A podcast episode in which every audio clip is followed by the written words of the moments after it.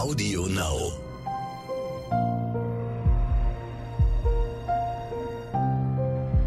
Verbrechen von nebenan. True Crime aus der Nachbarschaft.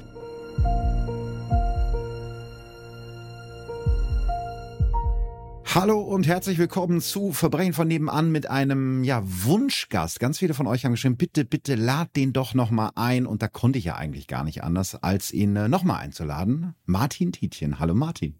Ja, wie süß war das? das also ich habe auch ein paar Stimmen erreicht mit kommst du mal wieder zurück? Und ich so, na ja, wenn Philipp möchte. Und ich freue mich sehr. Also auch in dieser weihnachtlichen Stimmung jetzt mit dir hier diese, diesen schönen Mordfall zu besprechen. also vielen Dank für die, für die Rückeinladung. Dankeschön.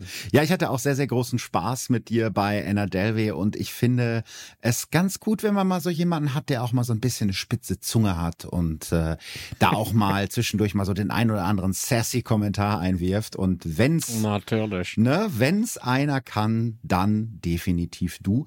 Wir machen heute, du hast es gerade schon gesagt, so ein bisschen in Weihnachtsstimmung. Weißt, ich habe schon die Ja. äh, Christbaumkugeln im Haar hängen und äh, du sitzt da am Adventskranz.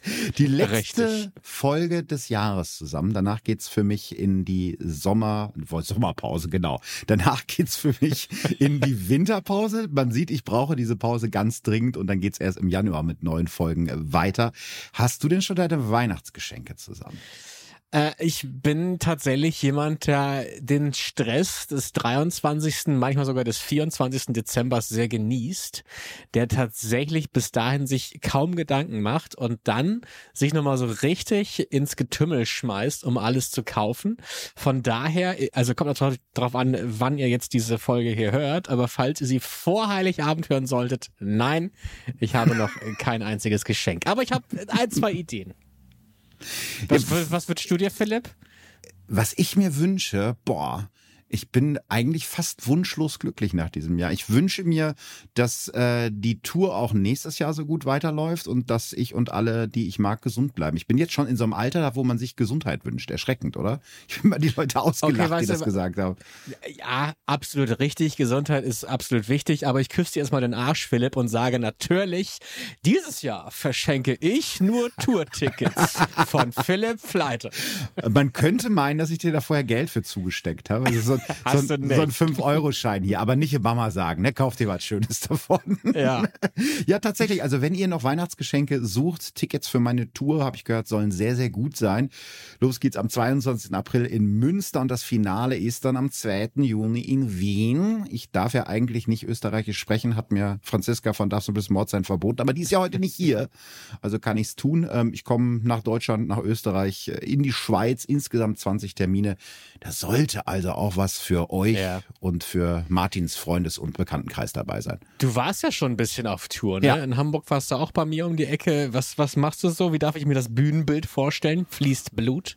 Nein, Blut fließt nicht, also zumindest nicht direkt auf der Bühne. Ich hatte kurz äh, überlegt, ob ich so ein Showorchester vielleicht bekomme und so eine Eislauffläche, aber irgendwie wurde mir das alles aus Budgetgründen zusammengespart, genauso wie äh, der Monster Truck, mit dem ich auf die Bühne fahren wollte. es ist Jetzt ist es nur der Fallschirm vor der Halle es geworden. ist, nee, es ist so Helene Fischer mäßig, dass ich äh, mich abseile, wenn die Bühnenkonstruktion mich trägt. Nein, im Ernst, In es so einem hautengen Glitzerkostüm. in so einem Glitzerkostüm, genau. Mit handgelegten Strasssteinchen. Nein, ganz im Ernst, es ist relativ pur ich. Ich habe zwei Fälle mit dabei. Ich habe Fotos zu den Fällen mit dabei.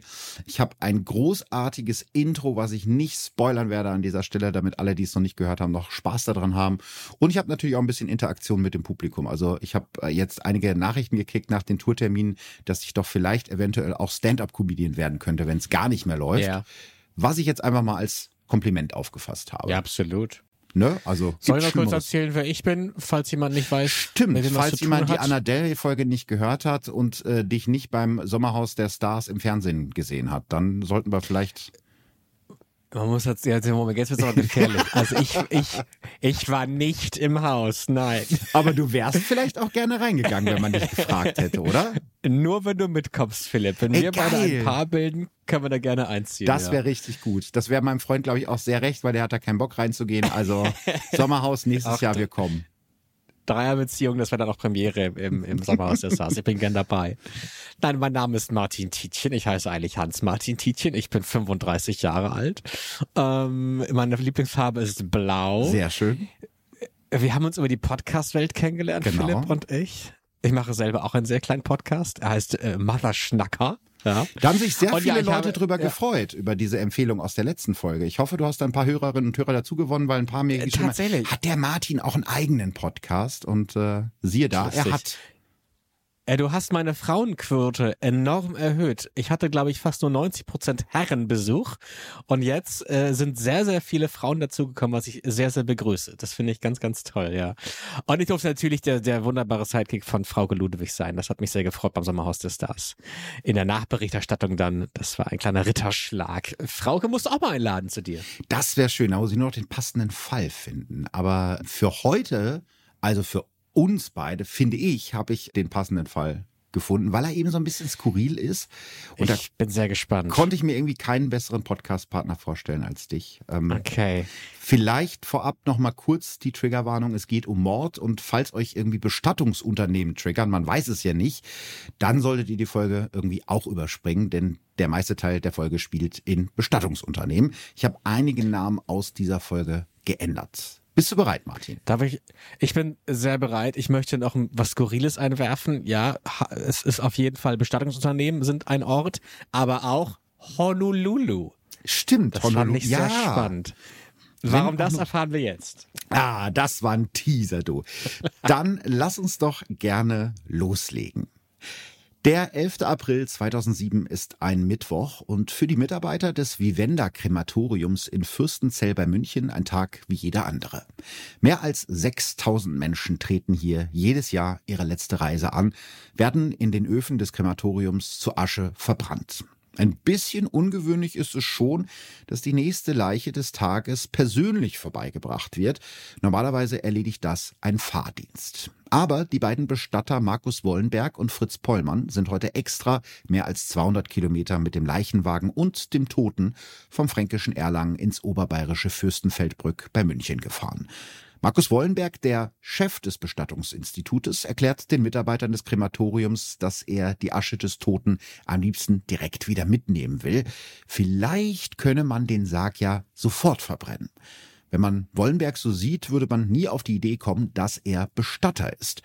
Der breite Mann hat sein lichtes graues Haar nach hinten gekämmt, statt einer schwarzen Krawatte, die bei Bestattern eigentlich zur Berufsuniform gehört, trägt der 54-Jährige sein Hemd weit aufgeknöpft, sodass man seine glänzende Goldkette sehen kann. Im breitesten Niederbayerisch erzählt Wollenberg den Mitarbeitern vor Ort mit großen Gesten von seinen Plänen, sich ein eigenes Krematorium zu kaufen. Dabei raucht er eine Zigarette nach der anderen. Sein gleichaltriger Begleiter, der sich als Fritz Pollmann vorstellt, ist wesentlich ruhiger. Der grauhaarige Mann sagt kaum ein Wort und wirkt irgendwie bedrückt, ganz im Gegensatz zu Wollenberg. In dem schlichten Holzsarg, den die beiden Männer mitgebracht haben, liegt laut den Unterlagen Bernhard Döring, 69 Jahre alt, der früher als Pförtner in der Nürnberger Oper gearbeitet hat und drei Tage vorher tot in seiner Wohnung gefunden wurde. Natürliche Todesursache, alle Papiere sind korrekt. Die letzte Reise von Bernhard Döring dauert nur ein paar Meter. Der Sarg mit der Leiche des Rentners fährt auf Schienen durch die offene Stahltür des Ofens. In der 850 Grad heißen Luft beginnt das Holz des Sarges sofort von selbst zu brennen. Etwa zweieinhalb Stunden später bleiben von einem ganzen Leben nur noch drei bis vier Kilo Calciumcarbonat, also Knochenasche. Diese Asche wird in eine schlichte Urne umgefüllt, mit einer Gravur auf dem Urnendeckel, damit nichts durcheinander kommt. Außerdem meldet das Krematorium die Verbrennung von Bernhard Dörings Leichnam ordnungsgemäß an das Bayerische Friedhofsamt. Hier im Freistaat hat alles seine Ordnung. Lieber, Jawohl. ne, da ist die Welt noch in Ordnung. Oder eben auch nicht, wie wir später sehen werden. Die beiden Bestatter Wollenberg und Pollmann bedanken sich, nehmen die Urne wieder in Empfang und fahren mit dem Leichenwagen davon. Aber die Asche in der Urne gehört nicht zu einem Rentner aus Erlangen, sondern zu einem viel jüngeren Mann, der brutal ermordet wurde. Doch das Feuer hat alle Spuren des Verbrechens zu Asche verbrannt. Es ist ein fast perfekter Mord. Okay, das klingt gerade viel mehr nach Krimi als nach True Crime. Und ich bin auch irgendwie gerade sehr fasziniert von dieser Welt der Bestattungsunternehmen, weil ich meine, ich selber war noch nie in einem Krematorium. Ich war auch noch nie bei einem Bestatter, um irgendwas zu klären. Gott sei Dank natürlich mhm. noch nicht. Ähm, aber dennoch finde ich es gerade spannend, dass wir da so einen kleinen Einblick kriegen, weil ich da schon so wahnsinnig viele Fragen habe. Also natürlich zu dem Fall, äh, natürlich die Hauptfrage, was ist passiert? Wer sind die beiden Bestatter? Wer lag wirklich im Sarg? Aber auch so Sachen wie, ist es normal, dass eine Leiche 200 Kilometer gefahren wird, um dann verbrannt zu werden? Stellt da keiner Fragen? Äh, weil ich kann mir vorstellen, dass die Menschen, die in einem Krematorium arbeiten, natürlich die Bestatter aus der Gegend kennen, oder nicht? Und wenn ja. auf einmal jemand Neues kommt, wird man da nicht stutzig? Also in dem Fall war es so, dass die beiden da schon häufiger aufgetaucht sind und sich vorgestellt haben oder die hatten schon eine längere Geschäftsbeziehung mit diesem Krematorium. Aber du hast recht, man müsste jetzt nicht so weit fahren, denn es hätte auch in der Nähe dieses Bestattungsunternehmens ja. andere Krematorien gegeben. Aber wir werden ja gleich erfahren, warum die beiden das genauso gemacht haben. Okay. Vielleicht hole ich ein bisschen aus, um auch deine anderen Fragen zu beantworten. Und du weißt, wie man einen befriedigen kann, Philipp. Vielen Dank. Oh ja. ich sehe schon, das wird. Entschuldige diesen unpassenden Kommentar. Es wird, es wird sehr, es wird sehr schön mit uns beiden im Sommerhaus. Ich sehe da schon einiges kommen. ja, bitte. Ähm, ich fange vielleicht mal mit dem Mann an, der sozusagen Dreh- und Angelpunkt dieser Geschichte ist. Markus Wollenberg, von dem habe ich ja gerade schon erzählt, das ist der, der so gar nicht aussieht wie ein typischer Bestatter. Oft sieht man ihn in seinem offenen Hemd im Leichenwagen herumfahren, begleitet von seiner schmuckbehangenen Ehefrau und einem kleinen Chihuahua, sozusagen dem Bestattungsunternehmensmaskottchen. Und am liebsten redet Wollenberg über sich selbst. Er sei 1953 im algerischen Algier als Sohn eines Diplomaten geboren und in Kanada aufgewachsen. Außerdem habe er früher den Mercedes von Konrad Adenauer gefahren und alle Opfer des Tsunamis in Thailand beerdigt. Ja, aber alle, also das ist, glaube ich, nicht möglich. Also da, also es klingt ja jetzt schon nach Lüge. Da ja. frage ich mich, wenn doch, wenn du lügst, dann lüg doch so schlau, dass man nicht rausfinden kann, dass du lügst. Also wenn er das wirklich getan hätte, was er natürlich nicht getan hat, dann müssten das so 8000 Tote gewesen sein. Also das halte ich okay. für sehr unwahrscheinlich, selbst bei einem ziemlich ja. äh, akkordmäßig durchgetakteten Bestatter. Ja, selbst ein sehr fleißiger Bestatter wird das wahrscheinlich nicht hinbekommen. Aber generell hantiert der große, schwere Mann mit den zurückgeführten Haaren gerne mit großen Zahlen. Dem Betreiber eines Krematoriums erzählt Wollenberg zum Beispiel, in den nächsten Monaten wolle er, Zitat, 5000 Leichen aus Italien ankarren, mit denen er das Krematorium auf Monate auslasten wolle. Auch so Sätze, die wahrscheinlich in einem normalen Zusammenhang eher nicht fallen oder wo man dann vielleicht die Polizei ja. ruft, wenn einem jemand sowas verspricht. Aber ja, ist vielleicht im Bestattungsgame normal. Die vielleicht gute Kontakte zur Gomorra. Genau, er, er organisiert die Leichen und kriegt sie direkt von der Mafia angeliefert. Das wäre eine ja. Möglichkeit. Die Wahrheit sieht allerdings weniger aufregend und eigentlich ziemlich traurig aus. In Wirklichkeit wird Markus Wollenberg nicht 1953, sondern 1956 geboren. Das heißt, er macht sich absichtlich älter. Das ist ja etwas, was in der Medienbranche eigentlich eher andersrum äh, der Fall ist. ähm, und zwar nicht in Algier, sondern in Erlangen. Und damals auch noch unter dem weniger knankvollen Namen Markus Meyer. Seine Mutter ist selbst gerade erst erwachsen geworden, als sie mit Markus schwanger wird. Sein Vater ist kein Diplomat, sondern ein amerikanischer Soldat aus Puerto Rico. Markus geht mit einem Hauptschulabschluss von der Schule ab und beginnt schon mit 15 selber Musik zu machen und in Clubs aufzutreten. Schon als Jugendlicher liebt er es, im Mittelpunkt zu stehen. Zwei Jahre später zieht er von zu Hause aus und jobbt als DJ in kleinen Diskotheken oder auch als Animateur. Markus schlägt sich so durch und lernt ziemlich schnell, dass ihm die Wahrheit dabei meistens im Weg steht. Wollenberg verfügt über ein außergewöhnliches Talent, andere Menschen zu beeinflussen und ihr Vertrauen zu gewinnen, ihre Schwächen zu erkennen und auszunutzen und ihr Handeln so zu steuern, wie es seinem Willen entspricht, wird ein Gericht später über ihn sagen. Oder, wie der Vorsitzende Richter Kasper es ausdrücken wird, Markus Wollenberg ist ein Märchenerzähler hoch drei. Seit seinem 22. Lebensjahr gerät Markus immer wieder mit dem Gesetz in Konflikt. 1986, da ist er gerade mal 30, lernt er bei seiner Arbeit als DJ dann eine Frau kennen. Aus dem Hauptschüler wird an diesem Abend in einer Disco in Straubing bei Regensburg Dr. Meyer. Er ist schon mal gut, ne? Also der Doktortitel ja. kommt schon mal direkt irgendwie bei Bacardi Cola mit dazu. Meyer.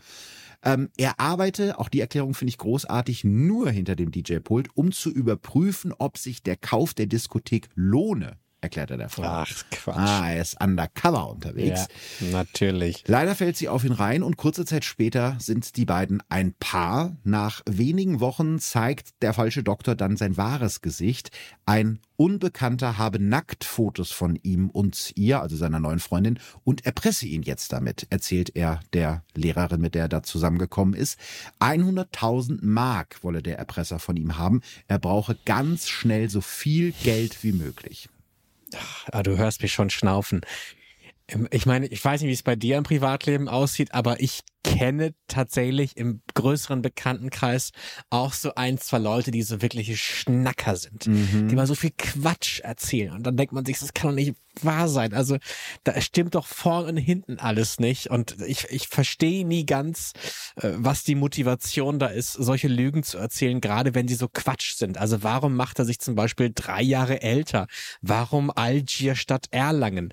Ich, ich, ich hoffe, dass da noch ein paar Meins, aber warum denn drei Jahre älter? Was ja, bringt das denn? Das stimmt. Also, Was macht das denn? Bringt überhaupt nichts. Vielleicht wirkt das seriöser, aber die Geschichte mit den Nacktfotos ist ja auch schon so furchtbar konstruiert irgendwie. Ja, wie soll die denn, was soll das denn passiert sein? Da muss er ja ihr auch eine Story präsentiert haben, wie diese Nacktfotos, auf denen sie ja auch anscheinend zu sehen ist, gemacht wurden. Also, naja, ich hoffe, dass da klärt sich noch einiges, weil bis jetzt schnaufe ich es gerade sehr viel. Es tut mir leid. Du, ich, du darfst gerne schnaufen, das finde ich jetzt gar nicht so schlimm. okay. also, schlimmer ist, dass die Lehrerin dem falschen Dr. Meyer glaubt, diese sehr unglaubwürdige Geschichte mit den Nacktfotos. Sie gibt ihm 12.000 Mark, um den angeblichen Erpresser zu bezahlen. Und kurze Zeit später kommt Wollenberg wieder um die Ecke und braucht, surprise, surprise, wieder Geld. Dieses Mal für eine angeblich todsichere Geschäftsidee. Er könne aus der DDR sehr günstig Armbanduhren besorgen und sie hier, also in Westdeutschland gab es ja damals noch, mit großem Gewinn weiterverkaufen verkaufen. Damit könnte er dann das Lösegeld des unbekannten Erpressers wieder reinbekommen. Allerdings braucht er dafür eine kleine Anschubfinanzierung und die Lehrerin gibt ihm 50.000 Mark. Das Ganze geht jahrelang so weiter. Einmal braucht Dr. Meyer Geld, um Anwälte und Privatdetektive zu bezahlen. Wahrscheinlich, weil er immer noch auf der Suche nach diesem äh, ominösen Erpresser ist. Ein anderes Mal will er ein Hilton-Hotel kaufen und jedes Mal gibt ihm seine Freundin das Geld. Warum, ne? Also warum? Also ich möchte am liebsten schreien, lauf, lauf, hol dir jemand anderes. Mach doch sowas nicht. Also ich, ich bin da immer leider ein bisschen ich, weil wenn bei mir jemand um die Ecke kommt und Geld haben möchte, dann werde ich sofort ein bisschen pieschig, weil ich denke so, ja, so ein Fünfi kann ich dir mal leihen, vielleicht auch mal 20 Euro für ein Bahnticket oder sonst irgendwas. Aber wenn du irgendwie 12.000 Mark von mir haben möchtest, auch wenn es in meiner Beziehung wäre, selbst da würde ich sagen, ja, nee, irgendwas stimmt hier nicht. Und vielleicht macht man es aus Liebe einmal und aus Dummheit, aber beim zweiten Mal, dann ist doch die Sache eigentlich klar. Sowas verstehe ich nicht. Wie wie viel hat, äh, hat, hat er im, insgesamt denn irgendwie von ihr erschnorren können? Äh, 300.000 Mark. Also wenn du das jetzt inf okay. inflationsbereinigt, wären das heute also 280.000 Euro. Das ist eine Menge Geld, vor allem für eine Lehrerin, die ja wahrscheinlich auch nicht die ja. Millionen irgendwie verdient. Und ich könnte mir vorstellen, dass so einer wie Wollenberg heute irgendwie auf Facebook unterwegs wäre und da ältere oder mittelalte Damen anschreibt und denen da auch die große Liebe vorgaukelt. Das gab es natürlich damals noch nicht. Diese Masche mit diesen todsicheren Geschäften funktioniert so gut, dass der falsche Dr. Meyer auch einen Steuerberater und eine Steuergehilfin betrügt und die beiden umgerechnet um 65.000 Euro erleichtert. Von dem ergaunerten Geld leistet sich der falsche Doktor einen echten Rolls-Royce, der ihm dann wiederum hilft, neue Opfer mit falschen Versprechungen über riesige Gewinne in die Falle zu locken. So nach dem Motto, guck mal, ich habe schon richtig viel Geld verdient. Ja. Ich bin seriöser Geschäftsmann, ich kann mir sowas leisten. Investier auch du bei mir. Das Ganze geht nur ein Jahr lang gut, dann zeigt die Lehrerin ihn an.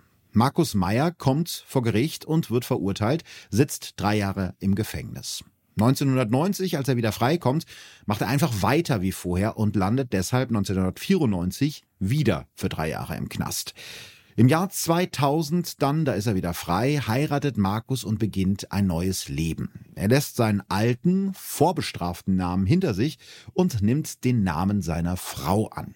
Ab jetzt heißt er Markus Wollenberg und versucht versucht, ne, Betonung auf versucht, mhm. sein Geld mit legalen Geschäften zu verdienen. Also so eine Hochzeit ist schon mal ganz praktisch, ne, wenn man irgendwie sich von dem alten Namen lösen Absolut. möchte, ne, und Wollenberg klingt halt auch irgendwie noch ein bisschen herrschaftlicher irgendwie als, als Meier.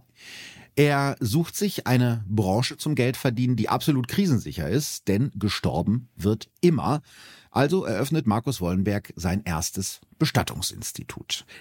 Allerdings so krisensicher, wie er dachte, ist die Bestattungsbranche dann doch nicht. Im April 2003 hat Wollenberg bereits zwei Insolvenzen hinter sich und braucht dringend frisches Geld. Und genau zu diesem Zeitpunkt läuft ihm Emil Weber über den Weg.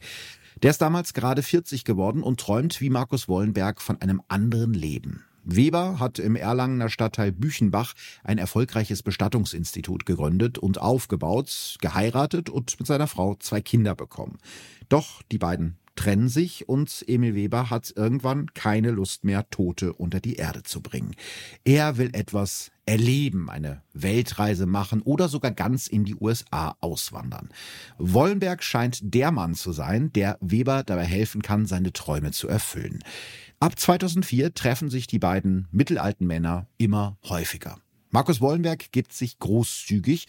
Er schenkt Weber Inventar und Vorsorgeverträge von Kunden aus seinem letzten insolventen Bestattungsinstitut, was natürlich eigentlich alles seinen Gläubigern gehören sollte eigentlich, und lädt ihn zu teuren Reisen in Luxushotels ein. Vielleicht mal kurz noch zu diesen Vorsorgeverträgen. Das ist so, wenn ja. du wirklich ganz weit in die Zukunft planst und praktisch schon einen Vertrag mit einem Bestattungsunternehmen irgendwie abschließt, bevor es soweit ist, dass du die brauchst und schon mal die Beerdigung im Voraus bezahlst.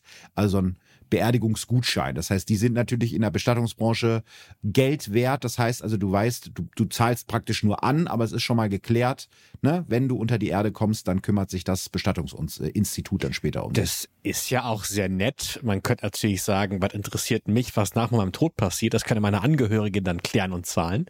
Aber anscheinend sind das alles Menschen, die sehr nette ja. Nachfahren ge äh, gezeugt haben, die sie verschonen wollen. Äh, wo du aber jetzt gerade teure Reisen und mhm. Luxushotels und irgendwie Rolls-Royce erzählst, da macht's ein bisschen Klick. Ich erinnere mich irgendwie an unseren ersten Fall, den Anna Delvey-Fall. Geht's da jetzt auch nach Marrakesch? Was machen die da? Ja, es hat so ein bisschen diese Anna Delvey-Vibes, ne? auch diese großen ja. Versprechungen und nicht irgendwie äh, klein anfangen, sondern direkt ganz ganz groß.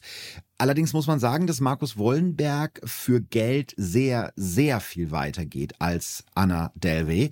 Als nächstes hat er einen ganz großen Zaubertrick vorbereitet und er sieht wirklich auch ein bisschen aus wie so ein in die Jahre gekommener Kreuzfahrtzauberer.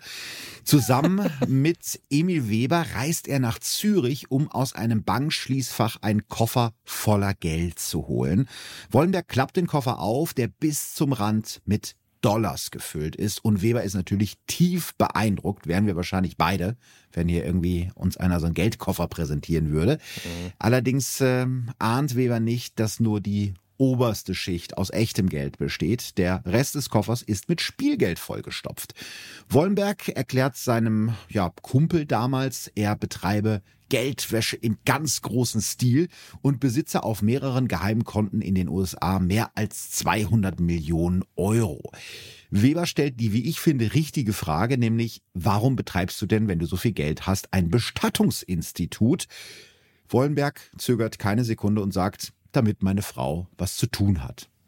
So ein schönes Hobby, Okay. ne? Andere Ja. reiche Männer schenken ihren Frauen irgendwie eine Pelzboutique oder so ein Café und er macht für sie ein Bestattungsinstitut. Weber ist natürlich ganz angefixt von dem ganzen Geld, mit dem er sich auch selbst seinen großen Traum erfüllen könnte. Er will ja auswandern in die USA und dort als Leichenpräparator arbeiten. Das weiß Wollenberg natürlich und erklärt ihm, du kannst auch ohne Probleme 100 Millionen Dollar mit Schwarzgeld verdienen. Dafür musst du nur zwei Dinge tun. Du musst beim Notar einen Vertrag unterschreiben als Strohmann und dann für so etwa zehn Jahre im Ausland untertauchen. Wahrscheinlich hätten du und ich jetzt beide gesagt, äh, ciao. Ja, also ich Ne? glaube schon. Also natürlich die 100 Millionen, da denkt man ja schon manchmal, okay, vielleicht haben diese reichen Menschen aber so kleine Tricks und Kniffe, von dem wir einfach ein Volk, wie du und ich es ja sind, keine Ahnung haben. Vielleicht muss man diese Wege gehen, aber äh, ich glaube auch, ich würde dann am Ende des Tages mich nicht dazu entscheiden, für zehn Jahre unterzutauchen. Das wäre mir dann doch zu risky. Ja, da würdest du dich anders entscheiden als Emil Weber. Der zögert nicht lange und sagt zu. Wenige Wochen später. Aber ganz kurz, hat der Emil Weber nicht Familie und Kinder und alles? Ja, aber er hat zu diesem Zeitpunkt, also die Frau hat sich ja von ihm scheiden lassen und seine beiden Kinder sieht er nur sehr unregelmäßig. Okay. Und deswegen denkt er, okay, wenn jetzt ein Neuanfang mit äh, 100 Millionen auf Tasche, dann jetzt. Also er ist wirklich ein ganz, ganz leichtes Opfer für den Wollenberg. Okay. Wenige Wochen später fahren die beiden gemeinsam in einer schwarzen S-Klasse nach Frankfurt. Die S-Klasse ist natürlich nur geliehen, aber das weiß Emil Weber natürlich nicht. Er ist völlig aufgekratzt und träumt schon von seinem neuen Leben. Beim Emil ging's plötzlich nur noch um Geld, wird sich seine Mutter Monika später erinnern. Der großkotzig auftretende Markus Bollenberg kommt ihr damals schon komisch vor. Mehrfach warnt sie ihren Sohn, Emil, gib Obacht, der ist kein Umgang für dich. Wie Mütter halt manchmal sind und in dem Fall weiß sie gar nicht, wie recht sie damit hat. In Frankfurt gehen Wollenberg und Weber zu einem Notar, um einen insgesamt 40 Seiten langen Vertrag über das Geldwäschegeschäft aufzusetzen. Finde ich übrigens auch geil, dass man für illegale Geschäfte Verträge beim Notar aufsetzt. Aber muss ja alles rechtssicher sein. Das hieß dann wahrscheinlich nicht Geldwäschegeschäft. Nee. Das stand sicherlich nicht auf dem Vertrag drauf, oder? Nee, das, das nun nicht. Ich glaube, Weber hat aber auch gar nicht so genau verstanden, was er da unterschrieben hat. Ich meine, ganz ehrlich, 40 Seiten Vertrag, also ich lese mir schon das Kleingedruckte im Internet nie durch. Weber Ja. unterschreibt einfach und als Belohnung soll er einen ganzen Koffer voller Geld bekommen, der schon im Kofferraum der S-Klasse auf ihm wartet. Den Wagen gibt's als kleines Gimmick obendrauf, so als Zückerli. Nachdem er alles unterschrieben hat, drückt Wollenberg seinem neuen Geschäftspartner Emil Weber feierlich den Autoschlüssel für den Mercedes in die Hand. Aber als die beiden Männer aus der Kanzlei des Notars kommen, erlebt Weber den Schock seines Lebens. Die schwarze S-Klasse ist verschwunden, genau wie der Geldkoffer im Kofferraum. Dreckige Diebe, schimpft Wollenberg. Die Auszahlung des Geldes an Emil Weber muss also noch ein bisschen warten. Surprise, surprise. Also ich muss sagen, bei mir wächst gerade Verachtung, aber Bewunderung gleichzeitig für den Wollenberg. Also ja, furchtbarer Mensch, warum tut man sowas? Aber auf der anderen Seite, also bis jetzt wirkt es ja wie ein durchdachter, guter Plan. Total, aber auch da wäre es ja wahrscheinlich wieder so, dass, dass wir jetzt an der Stelle, spätestens an der Stelle ausgestiegen wären. Das macht Emil Weber nicht. Trotz dieser gescheiterten Geldübergabe macht er gleich das nächste Geschäft mit Markus Wollenberg. Am 27. Juni 2005 verkauft Weber sein Beerdigungsinstitut in Erlangen-Büchenbach an die Ehefrau von Markus Wollenberg. Ich vermute übrigens an die Ehefrau, weil der Wollenberg selber schon zwei Privatinsolvenzen hinter sich hatte und wahrscheinlich keine neuen äh, Geschäfte machen durfte. Das Ganze hat einen Kaufpreis von 71.787 Euro und 80 Cent. Emil Weber hat nicht lange gezögert, seine Lebensgrundlage aufzugeben, denn das ist das Institut zu dem Zeitpunkt ja noch. Schließlich wird er bald mit Schwarzgeldgeschäften ohne Arbeit Millionen verdienen, denkt er zumindest. Und das ist ein tödlicher Fehler. Ich meine, jetzt ist es ja eigentlich schwarz auf weiß. Äh, Mhm. Jetzt hat ein St Geschäft stattgefunden, was gang und gäbe ist, nämlich etwas wurde verkauft. Mhm. Jetzt müsste ja eigentlich sofort Geld fließen, oder? In der Theorie ja. Laut den Gerichtsakten hat Wollenberg Weber das Geld für die Übernahme des Bestattungsinstitutes direkt in Bar in die Hand gedrückt. Okay. Ist ihm dann aber sofort wieder weggenommen und ihm gesagt, kriegst du in zwei Tagen wieder. Gar kein Problem. Und natürlich. Ja, aber warum? Da würde ich ja sagen, nein, Moment mal.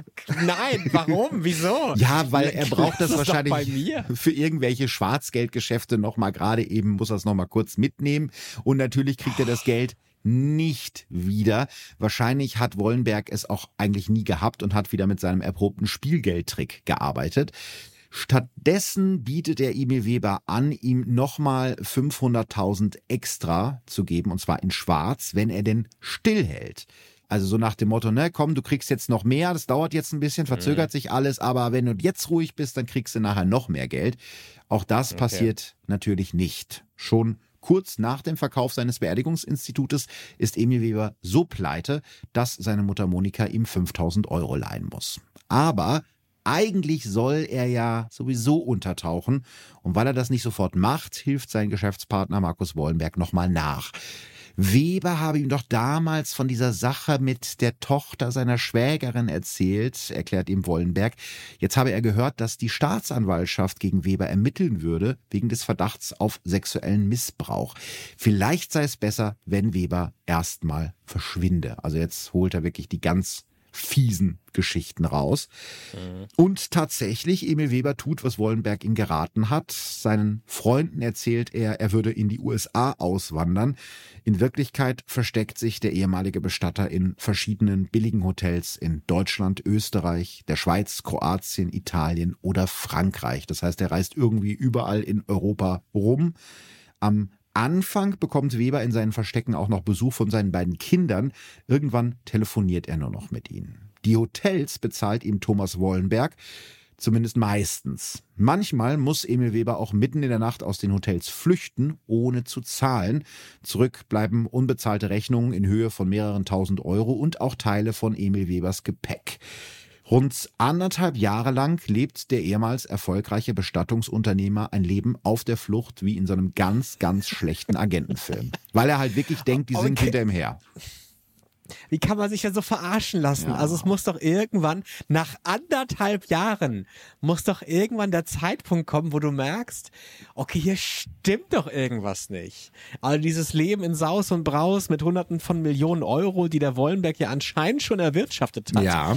Die, die, die scheinen ja nicht zu existieren, wenn man in irgendwelchen günstigen Klitschen irgendwo wohnen muss. Ist alles nur Ich meine, der, Tarnung. der, ja, ja, aber der, ich meine, der Wollenberg freut sich wahrscheinlich gerade ein Ast, dass er ihn los ist, oder? Ja, ganz genau. Der hat ja jetzt äh, das nächste Bestattungsinstitut übernommen und freut sich einfach, dass er seine Ruhe hat. In Erlangen ist Thomas Wollenberg mittlerweile ziemlich bekannt. Wenn er mit Frau und Chihuahua im Leichenwagen vorfährt, kann man gar nicht anders als hinzuschauen. Am liebsten erzählt er dann von seinen großen Geschäften oder von seinem Porsche. Ein Aufschneider, wie es später ein Zeuge Entschuldige, das machen Männer ja gerne, entweder von ihren Autos oder von ihren großen Geschäften. Ja, natürlich. Eins von beiden äh, hilft ja vielleicht, um irgendwen zu beeindrucken. Man, ich sehe schon, du hast so ein paar Wollenbergs in deinem Leben schon kennengelernt, offenbar. Absolut, ja. Also ein Aufschneider wird er später von einem Zeugen vor Gericht genannt. Währenddessen glaubt Emil Weber immer noch an das große Geld, das Wollenberg ihm versprochen hat, also während er in irgendwelchen Klitschen in sonst wo rumhängt. Ende Januar 2007 ruft Weber einen befreundeten Anwalt in Erlangen an und erzählt ihm, er lebe jetzt im Verborgenen. Sein Kollege Markus Wollenberg habe ihm da etwas vermittelt. Es gehe um das Erbe eines reichen jüdischen Geschäftsmannes aus den USA und um Geldwäsche. Dem Anwalt kommt die Geschichte ziemlich seltsam vor, doch Weber ist sich sicher, wenn er nur noch ein bisschen Geduld hat, wird er bald 100 Millionen Dollar reicher sein. Und doch wird er dann irgendwann ungeduldig, fragt ab Anfang 2007 immer wieder bei Wollenberg nach, wann denn endlich das Geld kommt. Der schickt ihn zu verschiedenen Flughäfen in ganz Europa, mal in Rom, mal in Paris oder auch in Brüssel. Dort soll ein Bote Weber das Geld in Bar übergeben. Jedes Mal, wenn Weber in diesen Wochen auf dem Weg zum Flughafen ist, schreibt er seinem Anwalt zu Hause in Erlangen eine SMS. Heute ist es endlich soweit. Einen Tag später kommt dann ebenfalls immer dieselbe Nachricht. Es hat schon wieder nicht geklappt. Sorry, dass ich die Parallele hier wieder ziehe, aber ich erkenne mich tatsächlich auch da manchmal, gerade wenn es um Date-Geschichten geht. Du findest jemand wahnsinnig gut, willst dich treffen, du machst einen Termin aus und das Date versetzt dich. Und dann kommen so abstruse Aussagen oder Ausreden wie, ja, meine Mutter ist in der Stadt oder ja, ich habe die U-Bahn verpasst und du bist halt so blind und so doof und so verliebt, dass du das halt alles glaubst. Und ich glaube, da ist es genauso. Ja. Der Weber ist so verknallt in diese 100 Millionen und in seinen angeblichen Traumberuf in die USA auszuwandern, um Leichen zu schminken, dass er einfach sehr geduldig oder einfach wahnsinnig dumm und naiv ist. Ja, ich fürchte letzteres, aber dieser Vergleich passt eigentlich ganz gut, weil das ist so, man fragt sich ja mal von außen, warum bist du denn nicht früher aus diesem Karussell ausgestiegen? Aber es ist ja, ja, im Prinzip die Hoffnung, die einen am Leben erhält, entweder, dass das Date dann doch noch zustande kommt oder dass das Geld dann irgendwann kommt. Richtig. Und irgendwann ist man auch zu lange dabei und hat zu viel Zeit und Mühe investiert, dass man sich dann irgendwie eingestehen könnte, das mhm. bringt jetzt alles nichts mehr. Und so ja. ist es eigentlich in dem Fall auch. Aber er fragt jetzt natürlich immer häufiger nach und wird auch langsam ungemütlich. Das ist für Markus Wollenberg natürlich ein Problem. Denn eigentlich war es ja für ihn ganz easy. Er war den losgeworden, hat ihn dann irgendwelche Hotels abgeschoben und konnte ja. da schön weiter wirtschaften. Aber er hat natürlich eine Lösung für dieses Problem und einen Mann, der ihm dabei hilft. Fritz Pollmann. Wollenberg und Pollmann lernen sich im Herbst 1999 kennen. Auch Pollmann ist Jahrgang 1956 und ebenfalls Bestatter. Von seiner Familie hat Pollmann ein erfolgreiches Bestattungsinstitut geerbt, das er nach wenigen Jahren vor die Wand fährt, unter anderem weil er sich mit dem Plan verhebt, ein eigenes Krematorium aufzubauen. Die Gutachter werden ihn später als labil und haltschwach bezeichnen. Fritz Pollmann leidet also wahrscheinlich unter einer dependenten oder abhängigen Persönlichkeit. Persönlichkeitsstörung. Menschen, die unter dieser Persönlichkeitsstörung leiden, sind extrem unsicher und klammern sich oft an andere Menschen und passen ihre Meinung und ihr Handeln an die andere Person an. Für den hochverschuldeten Fritz Pollmann muss sich der selbstsichere Markus Wollenberg mit seinen großen Plänen also anfühlen wie der Retter in der Not, also wie einer, der weiß, wo es lang geht.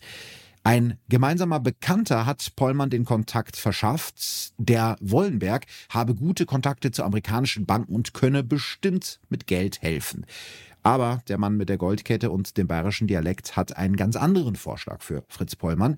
Er will Anteile von Pollmanns angeschlagenem Unternehmen übernehmen und ihm außerdem sein Wohnhaus abkaufen. Allerdings müsse der Vertrag auf den Namen seiner Frau laufen. Da haben wir es schon wieder. Äh. Wollenberg bietet ihm dafür eine fünf- bis sechsstellige Summe, mit der Pollmann seine Schulden bezahlen könnte. Ohne lange zu zögern sagt Pollmann zu, viel mehr als einen ganz kleinen Teil der Anzahlung hat er aber nie bekommen. Okay, warum muckt der Pollmann da nicht auf? Warum meldet er sich nicht zu Wort? Warum rebelliert er nicht? Ja, diese Frage wird sich später auch das Gericht stellen. Laut der Gutachter hätte sich Fritz Pollmann dann eingestehen müssen, dass er selbst eben doch kein so ausgefuchster Geschäftsmann ist, wie er es gerne wäre. Und das hätte sein ohnehin sehr angekratztes Selbstbewusstsein nicht verkraftet. Also bleibt er lieber ein Ex-Geschäftsmann ohne eigenes Haus und vor allem ohne eigenes Geld und lässt sich von Markus Wollenberg dafür noch öffentlich demütigen. Ein Zeuge erzählt später von einer Szene in dem ehemaligen Beerdigungsinstitut Pollmann, das Markus Wollenberg mittlerweile komplett übernommen hat. An diesem Tag spuckt Wollenberg Pollmann ins Essen und wünscht ihm laut den Tod an den Hals, während er dabei ist, also vor dessen Augen. Fritz mhm. Pollmann lässt das alles schweigend über sich ergehen. Immerhin lässt ihn Wollenberg gnädigerweise manchmal in dem Institut oder in irgendwelchen billigen Absteigen übernachten, weil er jetzt ja keine eigene Wohnung mehr hat, weil sein Haus hat er ja verkauft an Wollenberg. Von dem schlanken 40-Jährigen, der so gern ein großer Geschäftsmann geworden wäre, ist nichts mehr übrig. Pollmanns ehemalige Mitarbeiter nennen ihn nur noch den Schatten. So ein bisschen wie Dobby, der kleine, unscheinbare, dünne, ängstliche Hauself. Ja. Ich, ich, frage mich auch tatsächlich, warum denn da niemand mal die Polizei anschaltet. Also allein schon bei der Lehrerin. Wenn mir jemand erzählt, da über erpresst uns übrigens jemand oder es zahlt jemand nicht das Geld, was mir zusteht, da würde ich doch die Polizei rufen. Das verstehe ich irgendwie nicht. Ja, ich glaube, der Wollenberg hat ein sehr gutes Auge für perfekte Opfer, für labile Menschen, denen er genau das erzählt erzählt, was die in dem Moment hören wollen. Und scheinbar ist es ja dann für den Pollmann so besser, in seinem ehemaligen Beerdigungsinstitut zu übernachten und irgendwie der Hausklave von irgendwem zu sein, als sich Hilfe zu suchen und sich eingestehen zu müssen, dass er da richtig in die Scheiße gegriffen hat. Ja. Es dauert übrigens keine fünf Jahre, dann hat Markus Wollenberg auch das Beerdigungsinstitut der Familie Pollmann in den Ruin getrieben. Jetzt zieht er weiter, um sich ein neues Opfer zu suchen, nämlich Emil Weber. Die Möbel Der und, schon wieder. Ja, genau. Die seid sozusagen die Vorgeschichte, das Prequel. Die Möbel und die Vorsorgeverträge, die Wollenberg 2004 so großzügig seinem neuen Geschäftspartner Weber schenkt, die gehören eigentlich alle Fritz Pollmann. 2005 hat sich Markus Wollenberg mit dieser Methode jetzt gleich zwei Bestattungsinstitute unter den Nagel gerissen und seine Opfer sehr geschickt zum Schweigen gebracht. Der eine, Fritz Pollmann, ist ihm zu einem treuen Helfer geworden, also ein Mann fürs Grobe, der alle seine Befehle ausführt, ohne einmal aufzumucken. Und der andere, Emil Weber, der ist in den Untergrund abgetaucht und glaubt irgendwie immer noch daran, dass er eines Tages das große Geld kassiert. Und geht das jetzt ewig so weiter, oder wie? Na, das wäre ewig so weitergegangen, wenn Wollenbergs schweigsamer Schatten Fritz Pollmann nicht doch irgendwann im Frühling 2007 angefangen hätte zu quengeln und nach seinem Geld zu fragen. Also Dobby wird frech sozusagen. ähm, aber auch für dieses Problem hat Markus Wollenberg eine Lösung. Er ruft seinen immer noch abgetauchten Partner Emil Weber an. Der ist ja in geheimer Mission in irgendwelchen Hotels unterwegs. Und der soll ihm helfen, Pollmann loszuwerden, weil der zu gierig geworden sei. Weber soll Pollmann heimlich K.O.-Tropfen ins Glas kippen. Und wenn Pollmann dann ohnmächtig ist, soll Weber ihn auf die Bahngleise legen, damit sich das Problem Pollmann von selbst erledigt bzw. vom Zug erledigt wird. Doch dieser Plan ist für Emil Weber dann doch ein bisschen zu viel Verbrechen. So langsam bekommt es der Bestatter mit der Angst zu tun. Was ist, wenn Markus Wollenberg ihn irgendwann genauso entsorgen will wie Fritz Pollmann? Also vereinbart Weber mit seinem befreundeten Anwalt, von dem ich ja eben schon gesprochen hatte, dass er sich ab jetzt jeden Freitag um 18 Uhr bei ihm meldet. Und wenn dieser Anruf mal nicht kommt, solle der Anwalt vom Schlimmsten ausgehen, erklärt ihm Emil Weber. Außerdem bittet er den Juristen mal diskret bei der Staatsanwaltschaft nachzufragen, wegen der angeblichen Ermittlungen wegen des Verdachts auf sexuellen Missbrauchs gegen ihn, von denen Wollenberg Weinberg ihm erzählt hat. Wenig später ruft der Anwalt ihn zurück. Surprise! Von diesen Vorwürfen hat die Staatsanwaltschaft noch nie gehört. Es gibt definitiv keine Ermittlung gegen Emil Weber. Jetzt ist sein Geduldsfaden endgültig gerissen.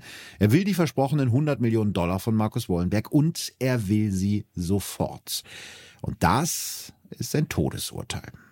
Alles beginnt Ostern 2007. Markus Wollenberg trifft sich mit dem Mann, den er kurz vorher noch ermorden wollte, Fritz Pollmann. Er erklärt seinen schweigsamen Helfer, dass es mit Emil Weber so nicht weitergehen könne und spricht mit nur drei Worten Webers Todesurteil. Der muss weg. Wollenberg befiehlt Pollmann, für den Mord einen Elektroschocker zu besorgen, aber der hat Zweifel, ob er mit dem Gerät richtig umgehen kann. Stattdessen schlägt Pollmann vor, doch einfach eines der Kanthölzer aus dem Keller des Bestattungsinstitutes zu benutzen.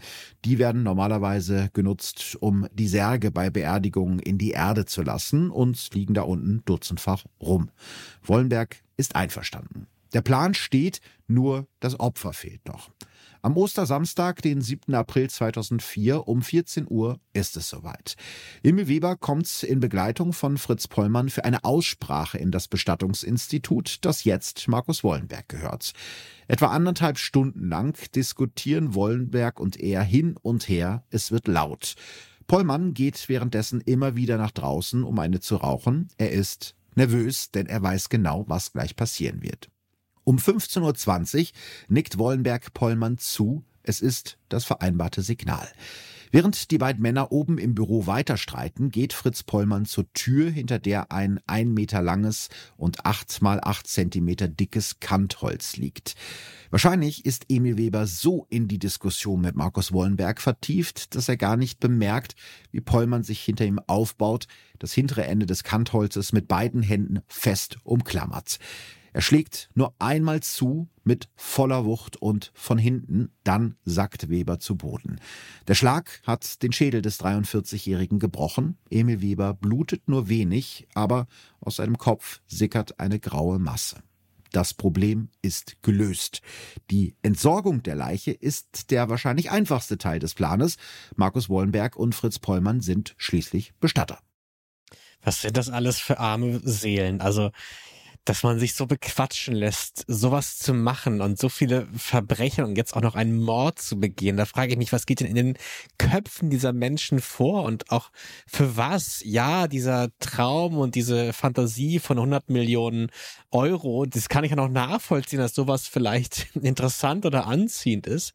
Aber dafür dann sowas zu machen, das, das, und ich meine, das, das geht ja alles schon über, über Jahre. Ja. Es ist ja nicht so, dass das hier ein Prozess ist, der vielleicht innerhalb einer Woche passiert, sondern du hast ja die Chance und die Möglichkeit, über Jahre hinweg zu sehen, okay, dieser Traum, der mir verkauft wird, der ist nicht existent.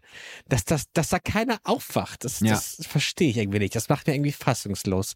Ich habe noch eine Detailfrage, wenn ich darf. Mhm. Ich weiß nicht, ob du das weißt. Es wurde eben gerade von einer grauen Masse äh, mhm. gesprochen, die aus dem Kopf sickert hat, äh, ich äh, bin kein Biologe, äh, ist das Gehirn, was ja. da raussickert? Ja. Okay. Das war das Gehirn. Ich wollte jetzt nicht ganz so eklig sein, aber da du jetzt nachgefragt hast, beantworte ich die Frage natürlich gern und das wissen wir halt alles aus den Zeugenaussagen, aber ja.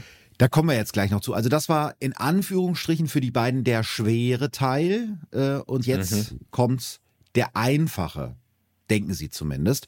Wollenberg und Pollmann legen Webers Leiche in einen der freien Särge und warten ab, weil freie Särge gibt's in dem Bestattungsinstitut natürlich zu Genüge.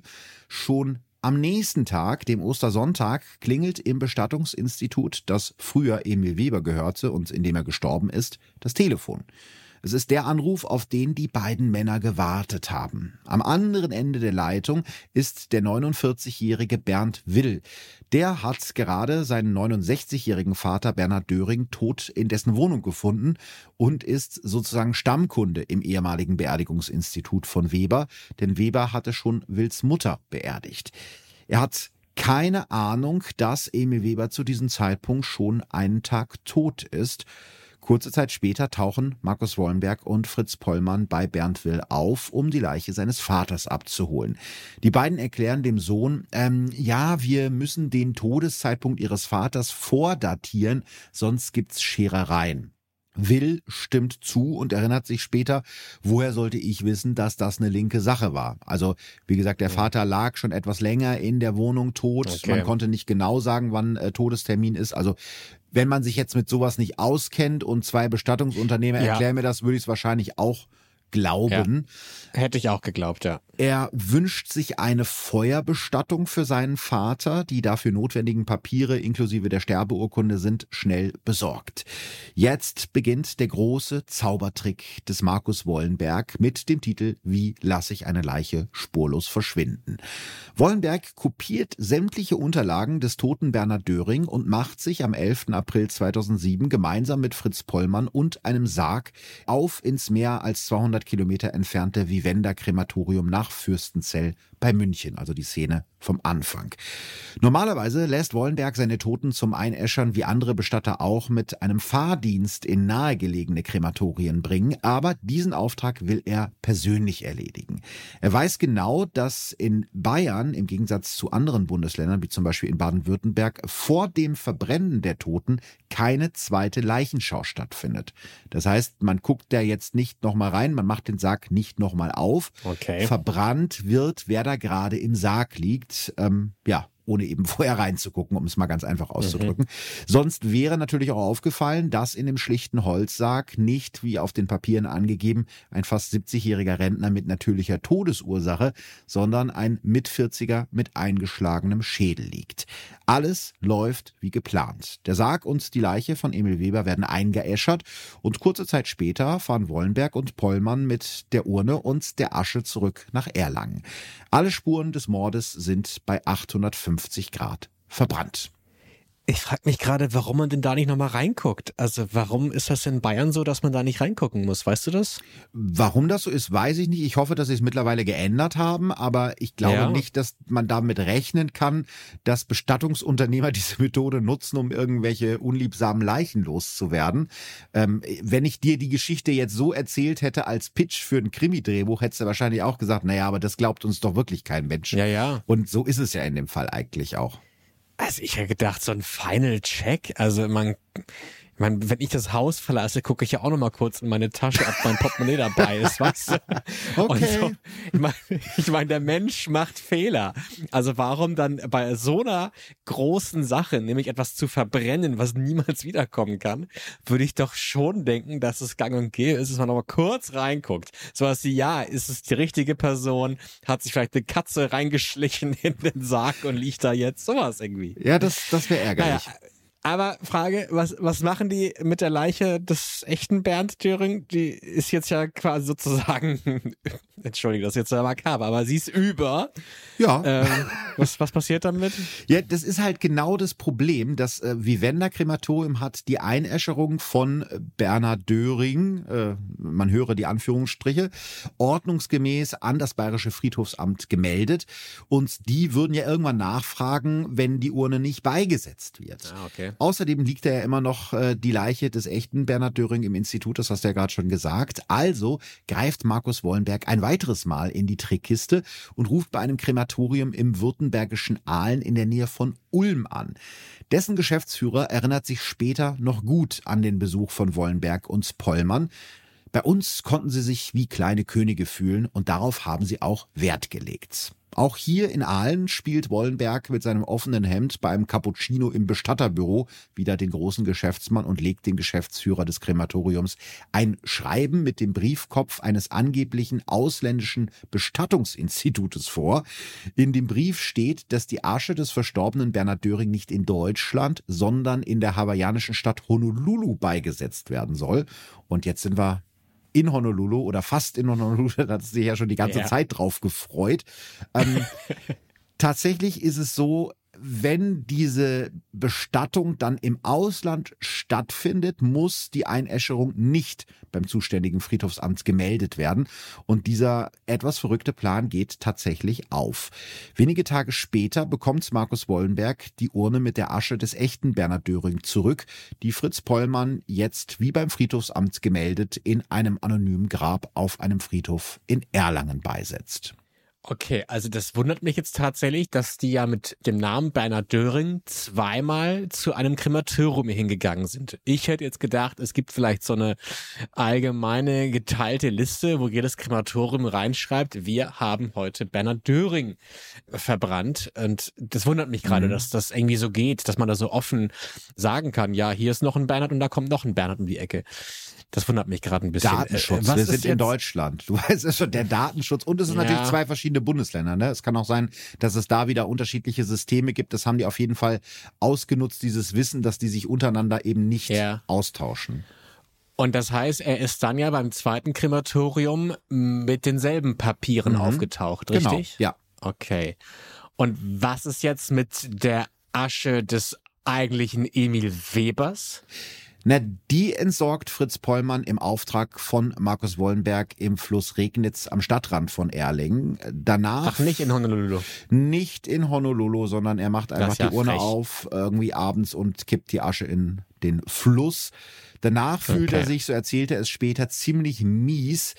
Markus Wollenberg scheint weniger unglücklich mit der Situation zu sein. Wenige Tage nach dem Mord und dem Entsorgen von Emil Weber in der Regnitz scherzt Wollenberg, der Emil, der schwimmt jetzt bestimmt schon in der Nordsee.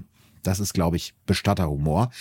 Er hat wirklich an alles gedacht. Die Asche des Opfers ist spurlos im Flusswasser verschwunden und die Tatwaffe des Kantholz, mit dem Emil Weber erschlagen wurde, hat Fritz Pollmann brav im Erlangener Europakanal entsorgt.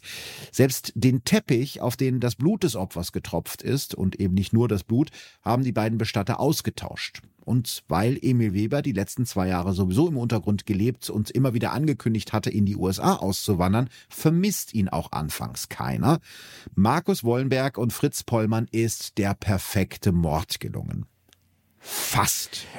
Ja, ich, ich frage mich jetzt ja auch gerade, weil wir erinnern uns ja an den Anwalt, der ja die Informationen bekommen hat, so hey, wenn ich mich nicht mhm. jeden Freitag melde, dann weißt du, hier ist irgendwas passiert. Das war ja die Ansage von Emil Weber. Ja, das ist so und der Anwalt geht tatsächlich wie vereinbart zur Polizei, stellt aber keine offizielle Vermisstenanzeige, so steht es zumindest in den Akten.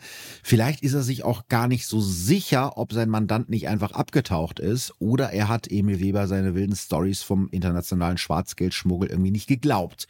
Trotzdem fragt die Polizei in Emil Webers Umfeld nach. Also sind keine offiziellen Untersuchungen, aber man guckt mal so ein bisschen. Und da scheint ihn irgendwie keiner zu vermissen, nachdem er sich die letzten drei Jahre fast sowieso nie gemeldet hat. Wahrscheinlich sei der Weber in die USA ausgewandert, wie er es immer erzählt hat, meinen seine Bekannten. Also passiert erstmal nichts, was ich ganz schön traurig finde, wenn man drüber nachdenkt. Weil das heißt, ja. es gibt irgendwie keinen, der ihn so richtig vermisst und der sagt, ey, das ist irgendwie ja. komisch. Also der scheint ein sehr trauriges Leben am Ende geführt zu haben. Erst im Mai 2008, also mehr als ein Jahr später, melden die beiden Kinder von Emil Weber ihren Vater als vermisst. Auch wenn sie zuletzt nur noch wenig Kontakt hatten, kommt es ihnen dann doch komisch vor, dass ihr Vater sich schon im zweiten Jahr in Folge nicht mal zu ihren Geburtstagen gemeldet hat. Am Anfang haben die Ermittler so gut wie nichts in der Hand. Niemand weiß genaueres über das Leben von Emil Weber, der sich in den letzten Jahren so sehr zurückgezogen hat. Irgendwann stößt die Polizei dann auf den Namen des Mannes, an den Emil Weber 2005 sein Beerdigungsinstitut verkauft hat, Markus Wollenberg. Den kennen einige der Ermittler sogar persönlich. Schließlich hat er immer wieder Leichen von Mordopfern von Tatorten in und um Erlangen abgeholt. Einen so bulligen Typen mit breiten Lippen und dicker Goldkette im offenen Hemd vergisst man eben nicht so leicht. Einer der Ermittler erinnert sich sogar, dass Wollenberg früher mal wegen Betruges gesessen hat. Aber das reicht natürlich nicht, um ihn zum Verdächtigen zu machen. Das ändert sich erst, als das Erlangener Betrugsdezernat mal wieder gegen Markus Wollenberg ermittelt und ihn sogar vorläufig festnimmt. Das ist aber wegen einer anderen Geschichte, also da hat er wahrscheinlich wieder irgendwie eine Lehrerin in der Diskothek abgezockt oder so. Ja. Einer der Mordermittler nutzt diese Chance und fährt in die JVA, um Markus Wollenberg auch nach dem Verschwinden seines ehemaligen Geschäftspartners Emil Weber zu befragen. Aber Wollenberg lässt sich nicht aus der Ruhe bringen. Weber sei in die USA ausgewandert und dort untergetaucht, erzählt er ganz entspannt. Er habe keinen Kontakt mehr zu ihm. Der Mann war glatt wie ein Aal, erinnert sich einer der Ermittler aus der Mordkommission später in einem Interview. Fast wäre Markus Wollenberg damit durchgekommen, wenn er nicht einen entscheidenden Fehler gemacht hätte. Noch im Rausgehen fragt ihn der Ermittler eine allerletzte Frage, nämlich wo er seine Toten einäschern lässt. Also so ganz beiläufig, Columbo-mäßig. Ich habe da noch eine Frage. Markus Wollenberg antwortet mhm. spontan und ohne lange nachzudenken in Aalen und im Raum Passau. Das ist das Puzzlestück, das den Ermittlern gefehlt hat. Sofort beginnt die Polizei, die Krematorien im Umkreis von Aalen und Passau abzutelefonieren und findet dabei etwas Unglaubliches heraus. Und weil du das äh, Detektiv-Junior-Abzeichen schon gemacht hast in der letzten Folge, kannst wow. du dir wahrscheinlich denken, was die herausfinden. Okay. Es gibt doch das Shared Document, wo die Namen reingeschrieben werden vielleicht, wer alles eingeäschert wurde. Und das ist aufgefallen, dass der selbe Mann zweimal eingeäschert wurde? Ne, das Shared-Document gibt's leider nicht, aber sie holen sich von jedem Krematorium die Listen und gleichen die ab. Und dabei fällt ihnen dann okay. auf, äh, dass der Name Bernhard Döring zweimal auftaucht. Einmal beim Vivenda-Krematorium in Fürstenzell im Raum Passau und einmal okay. bei dem Krematorium im baden-württembergischen Aalen. Auch das ist natürlich noch kein Beweis, weil es kann ja sein, dass es ein Versehen gab oder eine Namensverwechslung oder wie auch immer oder dass einfach zwei Leute genau gleich heißen und genau am gleichen Tag gestorben sind. Kann ja theoretisch mhm. alles sein. Und Sie wissen ja im Prinzip, dass Markus Wollenberg sowieso alles abstreiten würde. Also machen sich die Ermittler auf die Suche nach einem Zeugen und stoßen dabei ziemlich schnell auf Fritz Pollmann, der ja bei beiden Einäscherungen dabei war. Doch Pollmann ist untergetaucht. Als sie ihn besuchen wollen, finden sie ihn nicht. Also schreibt ihn die Polizei zur Fahndung aus. Kurze Zeit später wird Pollmann in Kassel festgenommen. Bei der Befragung ist er ziemlich nervös. Er schwitzt und atmet immer schneller. Von einem Mord wisse er nichts, beteuert er immer wieder. Doch die Ermittler lassen nicht locker und fragen immer und immer und immer wieder nach Emil Weber. Nach mehreren Stunden knickt Fritz Pollmann dann ein und gibt zu, na gut, den haben wir erschlagen. Es ist so, als wäre bei dem sonst so schweigsamen Schatten Pollmann ein Damm gebrochen. Er hört gar nicht mehr auf zu reden, erzählt den Ermittlern die gesamte Vorgeschichte des Mordes, wie Emil Webers Gehirn nach dem tödlichen Schlag auf den Teppich tropfte und wie er Webers Asche in die Regnitz gekippt hat. Der fast perfekte Mord ist aufgeflogen. Okay, das heißt, der Markus Wollenbeck müsste jetzt eigentlich in der Ecke stehen und ist ja eigentlich kurz davor, quasi dran zu sein. Ja. Packt der jetzt auch aus? Natürlich nicht. Ähm, Wollenberg behauptet weiter okay. steif und fest, Emil Weber sei in die USA ausgewandert und immer noch quicklebendig. Bei dieser Geschichte bleibt er auch, als am 2. Februar 2010 vor dem Landgericht Nürnberg führt der Prozess gegen ihn und seinen Helfer Fritz Pollmann beginnt. Auch am ersten Prozesstag wiederholt Fritz Pollmann, der in seinem babyblauen Ralf Lauren Strickpulli aussieht wie ein grauhaariger Schuljunge, seine Geschichte in allen Details. Ja, sieht er wirklich. Also ich werde ein Foto mal von ihm auf der Instagram-Seite posten, das äh, wie ein großer Junge. Er sagt vor Gericht, ich fühlte mich mies nach der Tat. Jetzt wolle er reinen Tisch machen. Sein ehemaliger Geschäftspartner Markus Wollenberg tritt im Gerichtssaal mit seinen zurückgeföhnten Haaren und seiner Goldrandbrille auf wie ein strenger Großgrundbesitzer aus einem 80er-Jahre-Film. Über seine Anwältin lässt er eine Erklärung verlesen, in der er weiter behauptet, dass Emil Weber noch lebt und sich in den USA versteckt. Fritz Bollmann versuche ihm da was in die Schuhe zu schieben, weil die beiden Streit ums Geld hätten. Ich meine, der Streit ums Geld ist natürlich wenigstens nicht gelogen. Ja. Ja, jetzt ist natürlich die Frage, warum sich der Pollmann da selbst belasten soll. Was, was würde das bringen? Da kriegt er vielleicht eine geminderte Strafe oder Wurde ihm irgendein Deal angeboten?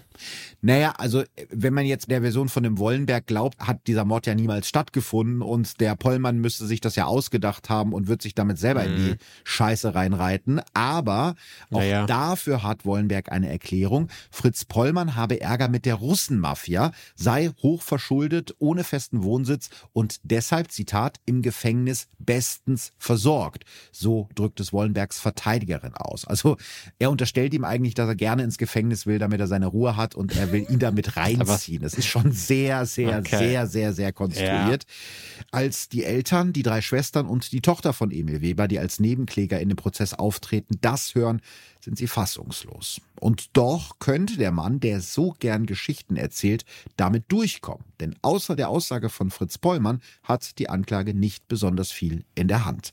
Es gibt keine Tatwaffe, keine Spuren am Tatort, keine anderen Zeugen und vor allem keine Leiche. Also warten alle umso gespannter auf das Urteil. Am 22. März 2010, dem Tag der Urteilsverkündung, stehen die Türen des Gerichtssaals sperrangelweit offen. Es ist ein Kompromiss, damit die vielen Zuschauer auf dem Flur auch noch hören können, was der Richter gleich verkünden wird. Wenige Minuten vorher war die Menschenmenge in den Saal geströmt, jeder auf der Suche nach dem perfekten Platz. Ein paar Zuschauer hatten dabei sogar eine Tür des Gerichtssaals ausgehängt, so dass die Wachtmeister einschreiten mussten. Jetzt also ein Urteil mit offenen Türen. Wir haben in diesem Prozess Unglaubliches gehört, beginnt der Vorsitzende Richter Richard Kasper die Urteilsverkündung. Auch die Strafe, die er jetzt verkündet, scheint unglaublich, zumindest für Markus Wollenberg. Das Gericht verurteilt ihn wegen Mordes zu einer lebenslangen Haftstrafe. Sein Schatten, Fritz Pollmann, kommt mit 13 Jahren Haft davon, weil er ausgepackt und die Aufklärung des Mordes überhaupt erst möglich gemacht hat. Mittlerweile sind beide Urteile rechtskräftig. Nach der Urteilsverkündung drängelt sich Markus Wollenberg in seinem dunklen Anzug in das Blitzlichtgewitter der Fotografen und Kameraleute und will Interviews geben. Doch die Gerichtswachtmeister schreiten ein und führen ihn wortlos zurück in seine Zelle. Markus Wollenberg hat genug Geschichten erzählt. Okay. Ja, also ich hatte gerade echt Angst, dass du uns jetzt erzählst, dass der Typ davongekommen ist und jetzt theoretisch unser aller Nachbar sein könnte. Das wäre und gruselig. das 34, wirklich, und noch das 34. Bestattungsunternehmen irgendwie in den Ruin treibt. Aber das erleichtert mich tatsächlich jetzt gerade doch ein bisschen, dass er, dass er sitzt. Weißt du irgendwas darüber, ob er vielleicht doch irgendwann noch selber zugegeben hat und Sachen erzählt hat oder schweigt er bis zum heutigen Tage? Er bestreitet bis heute, was mit der Tat zu tun zu haben. Das war alles eine gemeine Farce von dem Pollmann und der Weber, der lebt glücklich in den USA und ist da Leichenpräparator unter neuem Namen. So behauptet er es bis zum Schluss. Also er bestreitet nach ja. wie vor etwas damit zu tun zu haben. Und die ganzen Informationen, die wir jetzt auch gehört haben, die müssen dann ja theoretisch zum größten Teil aus, aus äh, wie hieß er nochmal, aus Fritz Pollmanns Mund gekommen sein, oder? Genau, also die Szene des Erschlagens, das Entsorgen und mhm. so weiter, das basiert alles auf den Aussagen von Fritz Pollmann, die aber eben vor Gericht und auch von den Gutachtern als glaubwürdig eingestuft wurden. Aber du ja. hast natürlich recht, es ist tatsächlich ja, der einzige Teil der Wahrheit, den wir kennen, weil es in dem Sinne keine forensischen Beweise gibt. Also es sind wohl an diesem Teppich ganz, ganz kleine, mikrokleine Blutspritzerchen doch noch gefunden worden. Also sie haben wohl großflächig ein Stück des Teppichs ausgetauscht in diesem Bestattungsinstitut, also am Tatort. Und da war dann vor Gericht eben auch die Frage, wie es sein kann, wenn ich dir jetzt mit so einer Latte auf den Kopf zimmere und zwar mit ziemlicher Wucht, dann müsste es doch eigentlich bluten. Und tatsächlich ist es so, dass wenn man das in in einem bestimmten Winkel trifft und den Schädel so bricht und da dann nur ein bisschen Gehirnmasse austritt. Das kann also tatsächlich sein. Mhm. Ja, aber am Ende des Tages, solange Wollenberg äh, das nicht zugibt, was er nicht tun wird, weil dann müsste er zugeben, dass sein ganzes Leben eine Lüge war, ja. basiert das alles auf den Aussagen von Fritz Pollmann. Aber wie spannend unterschiedlich Menschen doch sein können, ne? dass so ein Markus Wollenberg skrupellos solche Dinge machen kann, die, ja.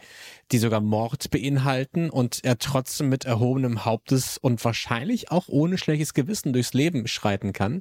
Und dann gibt es Menschen wie Fritz Pollmann, die zwar auch in der Lage sind, solche Dinge zu machen, aber dann doch irgendwie an ihrem eigenen Gewissen zugrunde gehen das, das finde ich irgendwie wahnsinnig spannend, dass es so unterschiedliche Typ Menschen gibt. Und ich weiß, erinnerst du, äh, Schulzeit, Edgar Allan Poe, das verräterische Herz? Ja, ja, ja.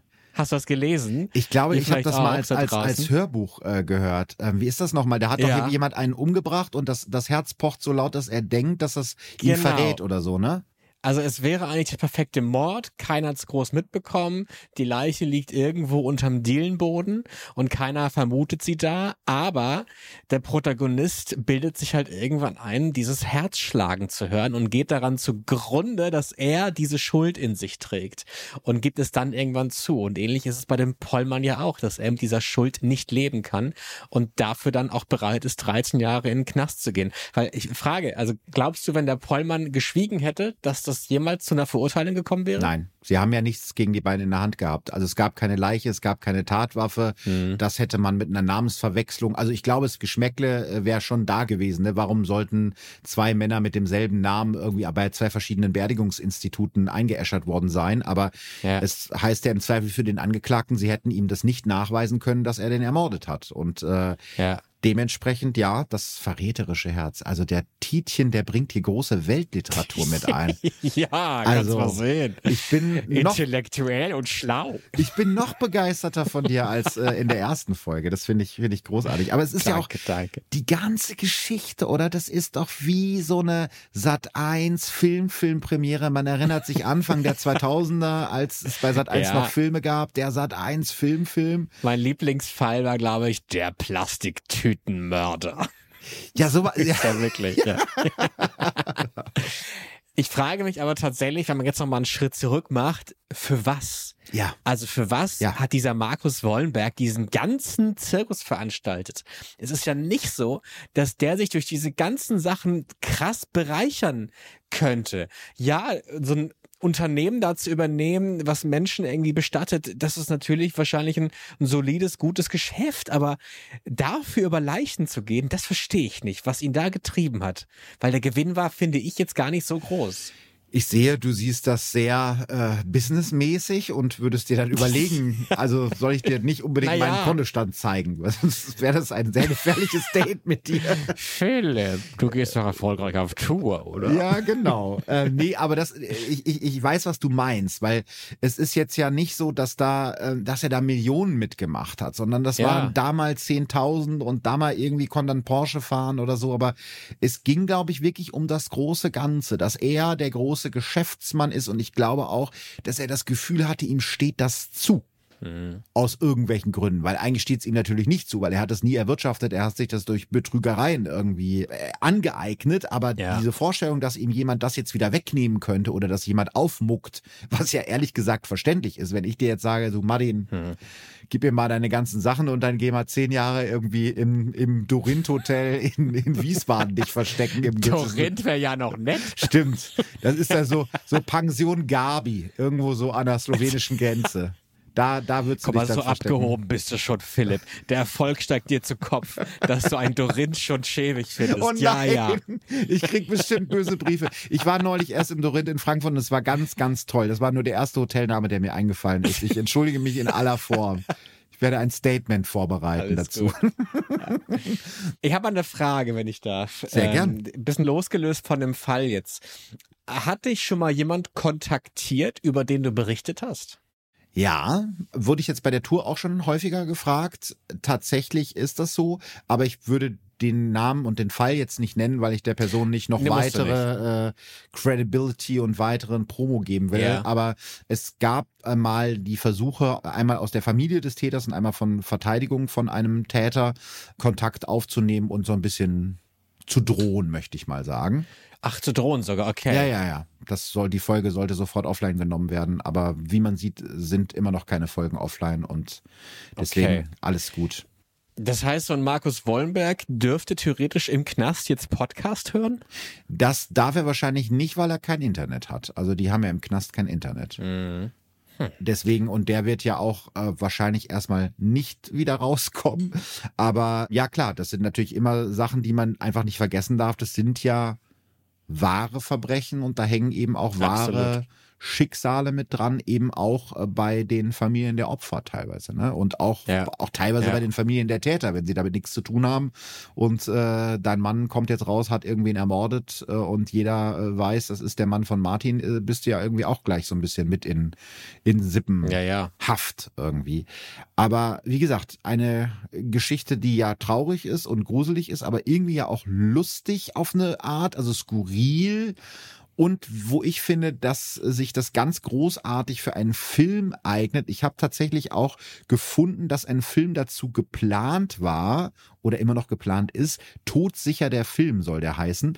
Ähm, sollte okay. 2020 gleich eigentlich in die Kinos kommen, aber wir wissen Corona, also vielleicht hat das irgendwie äh, die, die Dreharbeiten gestört. Ich würde den Film tatsächlich gerne sehen, weil ich glaube, dass es eine gute Geschichte ist für einen Film.